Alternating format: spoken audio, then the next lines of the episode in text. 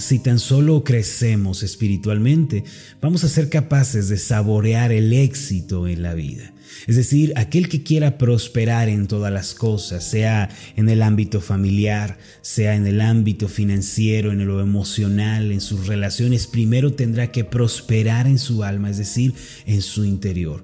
Para poder crecer espiritualmente, debemos dejar primero que la palabra de Dios nos moldee y nos transforme. Debemos recordar que no solo de pan vive el hombre, sino de toda palabra que sale de la boca de Dios. No solo eso, sino que debemos permitir que el Señor nos guíe a través de la aflicción, de los problemas. Debemos superar esas adversidades y confiar en que Dios está en medio de aquella situación amarga y adversa por más que sea difícil o, sea compleja de atravesar. Además, si queremos eh, crecer espiritualmente, debemos dejar que Dios nos corrija, que nos discipline con su gracia que Él haga cambios en nuestra vida. Muchas veces la disciplina será dolorosa, amarga, como dice Hebreos 12. Al principio no es causa de gozo, sin embargo, para los que se ejercitan en ella, la disciplina es una fuente de justicia y de esperanza. Sin embargo, existe un elemento más que debemos considerar eh, dentro del crecimiento espiritual en la vida. Este es el crecimiento por medio de la fe. Es decir, que Dios usa la fe para llevarnos a crecer, para llevarnos a la madurez. Este es el crecimiento que debemos experimentar también. Debemos crecer en la palabra, debemos crecer en la aflicción, debemos crecer a través de la disciplina, pero también debemos crecer a través de ejercitarnos en la fe. Ahora, ¿qué es la fe? ¿A qué nos referimos cuando hablamos de este concepto tan importante? La Biblia define la fe como la esperanza en la bondad de Dios en pocas palabras. Una de las frases que más ha impactado mi vida fue dicha por el pastor George Mueller hace aproximadamente dos siglos. Él dijo, espera grandes cosas de parte de Dios y grandes cosas tendrás de Él. ¿Qué significan estas palabras? Que si abrimos nuestra manera de pensar y tenemos una gran expectativa, Dios nos llenará y un milagro sucederá. La Biblia nos dice en Hebreos capítulo 11, versículo 1 lo siguiente, es pues la fe, la certeza de lo que se espera, la convicción de lo que no se ve. Y añade en el versículo 6, pero sin fe es imposible agradar a Dios, porque es necesario que el que se acerca a Dios crea que le hay y que es galardonador de los que le buscan. Este último pasaje nos dice que la fe agrada a Dios. Hebreos 11.1 define la fe, pero Hebreos 11.6 nos dice que la fe es algo que agrada a Dios. Sin embargo, la fe, mis amados, no es algo místico, no es algo subjetivo, abstracto, no es una fuerza, la fe en realidad es algo muy sencillo y práctico. Hoy en día escuchamos en diversos círculos, ya sea en las películas, en las conversaciones con los amigos, en los consejos que dan los terapeutas, escuchamos la frase, solo ten fe.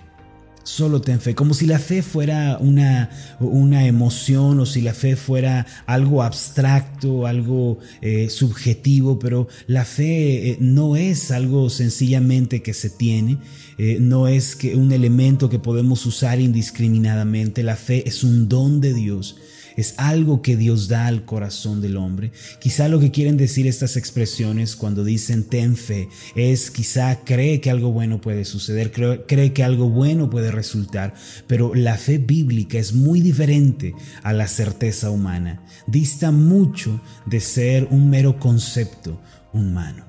En cierto sentido, la fe es tener expectativa, es decir, esperar que el Dios bueno, el Dios que hemos conocido, obre, realice un milagro y nos salve. Sin tal expectativa o con una expectativa por debajo de la voluntad de Dios, es imposible agradarle. Es como si dijéramos que Dios se agrada cuando hay un deseo, hermanos, cuando hay un anhelo, una expectativa en el corazón de sus hijos. ¿Por qué digo que la fe es expectativa? Mire, analicemos con detalle Hebreos capítulo 11, versículo 6. Este pasaje declara, porque es necesario que el que se acerca a Dios crea que le hay y que es galardonador de los que le buscan.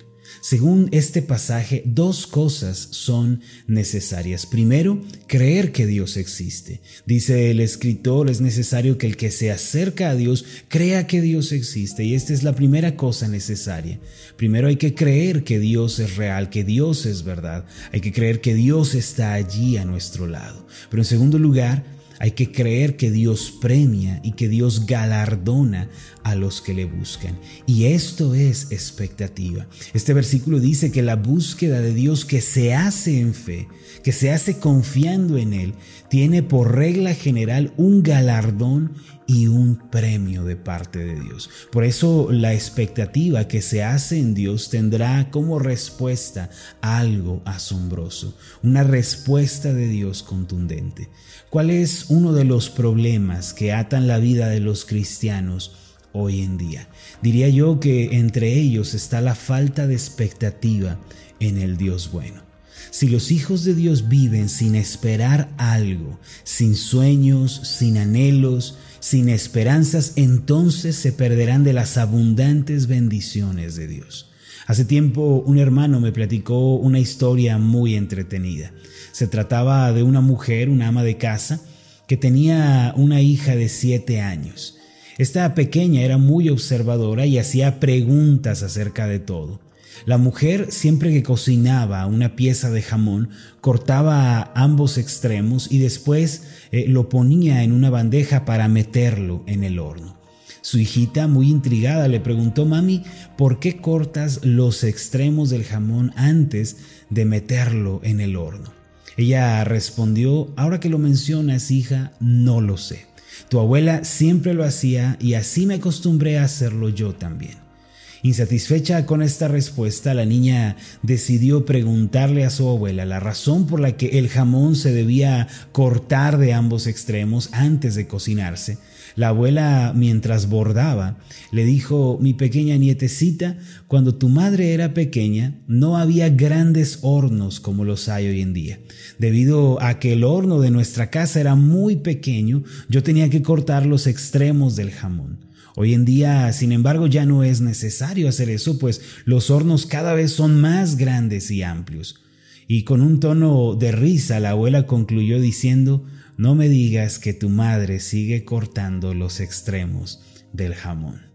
Hermanos, esta breve anécdota habla sobre la manera de pensar de una persona y cómo si no transformamos nuestro pensamiento, cómo si no nos renovamos para tener una gran expectativa acerca de Dios, vamos a vivir en las limitaciones de la vida. La manera de pensar de la madre de aquella niña causa gracia. Hoy en día encontramos a muchos cristianos que se asemejan a esta mujer en su manera de pensar aquella mentalidad que se cierra, se limita, no puede obtener nada, tanto en la vida eh, espiritual, la vida cristiana, como la vida en general, mis amados, para prosperar, para crecer, para tener éxito, debemos soñar y tener grandes aspiraciones y expectativas en Dios. Si solo pensamos en términos de nuestras carencias, nuestras limitaciones y debilidades, nunca vamos a lograr nada. Aquel que solo ve sus limitaciones y no extiende la carpa de sus pensamientos quedará descalificado de la carrera de la vida y caerá en la frustración. Por eso debemos pensar en el Dios bueno y debemos llenar nuestra mente con los milagros de Dios que se encuentran registrados en la Biblia. Debemos dedicar gran parte de nuestro tiempo a pensar en las obras de Dios hechas en la antigüedad. Después debemos soñar con que a nosotros también nos pueden suceder aquellos grandes milagros. Amados, debemos acordarnos que si primeramente buscamos el reino de Dios y su justicia, Él mismo se encargará de nuestras vidas y obrará grandes milagros en nosotros. El Dios de la Biblia es un Dios de grandes expectativas para los suyos. En Isaías capítulo 54 está escrito algo asombroso acerca de la expectativa. El capítulo 53 habla sobre la venida y obra del Mesías, cómo él iba a redimir, a perdonar los pecados, a salvar a su pueblo, pero a partir del capítulo 54 comienza una obra de restauración y de poder.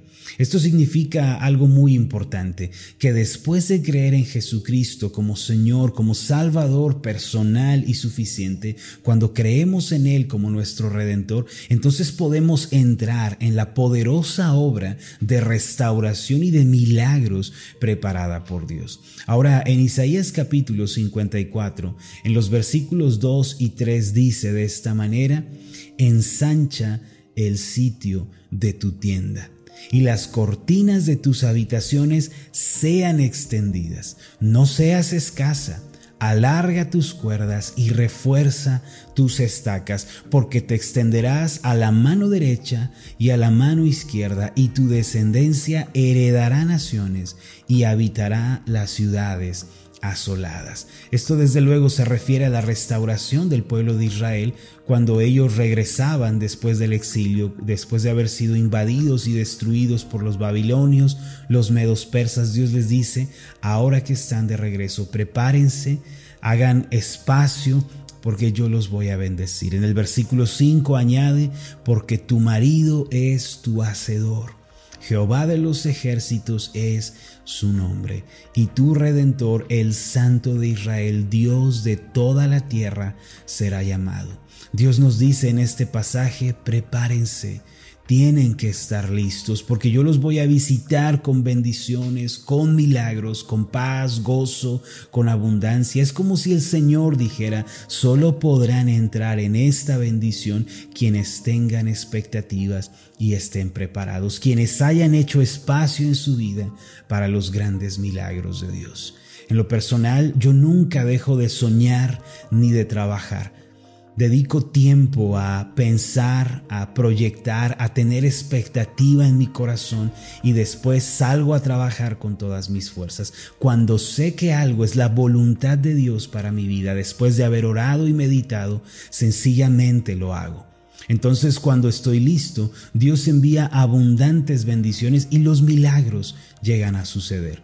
Cuando yo era pastor de una iglesia de ocho miembros, nos reuníamos en la sala de mi casa pero cuando tuvimos una mayor expectativa, yo siempre les decía a los miembros de la iglesia, crean que Dios nos va a bendecir, crean que sus familias van a venir a los pies de Cristo, crean que su padre, su madre estarán aquí en la iglesia. Y sabe, cuando tuvimos esa mayor expectativa y nos cambiamos a un lugar un poco más grande que la sala de mi casa, Dios comenzó a enviar más personas a nuestra iglesia. Después dimos el paso a un lugar un poco más amplio y nuevamente más personas llegaron a la iglesia. Y así sucesivamente. Usted, si quiere salir adelante y ver un milagro, mi hermano y mi hermana, debe primero tener una expectativa ardiendo y latiendo en su corazón. El otro nombre de la fe es la expectativa. Y entonces cuando usted ora, cuando se rinde ante Dios y le obedece, mientras trabaja con todas sus fuerzas, Dios comienza a obrar con poder. De la misma manera como un matrimonio, cuando saben que un bebé viene en camino, hacen hasta lo imposible por prepararlo todo y tener listo todo antes de su llegada, del mismo modo, hermanos, debemos prepararnos para recibir los grandes milagros de Dios. Cuando esperamos grandes cosas de parte de Él, ciertamente Dios enviará grandes cosas a nuestra vida. Yo siempre le estoy diciendo a la gente de nuestra iglesia que tienen que pintar un tigre para que al menos le salga un gatito. Con esto quiero decir que en oración hagan un plan, conciban un sueño, tengan una visión para el porvenir. Entonces mientras obedecen a Dios, trabajan junto a Él, de seguro saldrá algo bueno de todo ello. Hermanos, ¿por qué no dedican tiempo a pensar en los milagros? ¿Por qué no dedican tiempo a tener expectativa, a esperar algo de parte de Dios? Debemos convertirnos en personas soñadoras que trabajan diariamente por ver un milagro. Lo cierto es que aquel que pierde la esperanza está en vías de desaparecer, mas el que concibe esperanza podrá vencer en esta vida. El Salmo 27, versículo 13 dice, pero de una cosa estoy seguro, he de ver la bondad del Señor en esta tierra de los vivientes. Queridos hermanos, En la vida cristiana es sumamente importante tener sueños guardados en nuestro corazón, mismos que nos impulsen a trabajar y a ser disciplinados. Cuando cumplimos tales sueños y tenemos estas expectativas, damos la gloria a Dios por medio de ellos, el gozo que llegaremos a sentir es indescriptible. Yo le animo, siga soñando, hermano y hermana en Cristo, los sueños que Dios da traen gozo a nuestro corazón. Amados, hoy es el día de tener un sueño, una expectativa. Es el tiempo de soñar, de creer que los milagros ocurren. Extienda la magnitud de sus pensamientos mientras lee, escucha, medita en la palabra de Dios. No es que tenemos que llenarnos de nosotros mismos, sino que el Dios Todopoderoso nos llena de su gracia y nos llena de su verdad. ¿Por qué no tenemos entonces una expectativa el día de hoy? Este es el tiempo del crecimiento espiritual para nosotros, de crecer a través de la fe. Permítame hacer una oración por usted. Amoroso Dios y Padre Celestial, a ti te agrada la fe. A ti te agrada que tu pueblo venga a ti con la certeza de que tú estás allí para escuchar, para atender, para fortalecer, Tú te deleitas, Señor, cuando tu pueblo te busca y pone toda su confianza en ti. Pero también dice tu palabra que te agradas cuando venimos con expectativa creyendo que recibiremos un galardón de parte tuyo. Padre, ayúdanos a ser personas que tienen sueños, anhelos, esperanzas, deseos para el porvenir. Que no estemos limitados viendo solo las debilidades, las carencias del presente. Señor, libéranos de tales pensamientos. Ayúdanos a concebir grandes sueños para nuestras familias, para nuestros proyectos. Ayúdanos a creer que tú estás con nosotros y que no estás en contra de que prosperemos o que salgamos adelante, sino que tú concedes estas cosas a tu pueblo para que ellos te glorifiquen, te honren y te reconozcan. Ayúdanos, Señor, a tener expectativa, un sueño en nuestro corazón. Te pido por el joven, por la señorita, que les des un sueño en su corazón por el ama de casa, por la madre, por el padre, por el empresario, que todos tengamos un sueño en nuestro corazón, que podamos soñar con que un futuro mejor nos aguarda. En el nombre de Jesús. Amén y amén. Hola, ¿qué tal? Mi nombre es Marlon Corona, soy el pastor de la iglesia Ascender en la ciudad de Zapopan, Jalisco, en México. Le agradezco mucho por haberme seguido con esta meditación. Mi oración siempre es que usted sea prosperado en todas las cosas y goce de una buena salud, así como prospera en su alma. Lo invito a que ore por las meditaciones Ascender y le pregunte a Dios cómo puede usted ser de bendición para este ministerio. Las meditaciones Ascender son impulsadas y apoyadas por nuestros oyentes Reciba un fuerte abrazo de mi parte. Que Dios le bendiga. Hasta la próxima.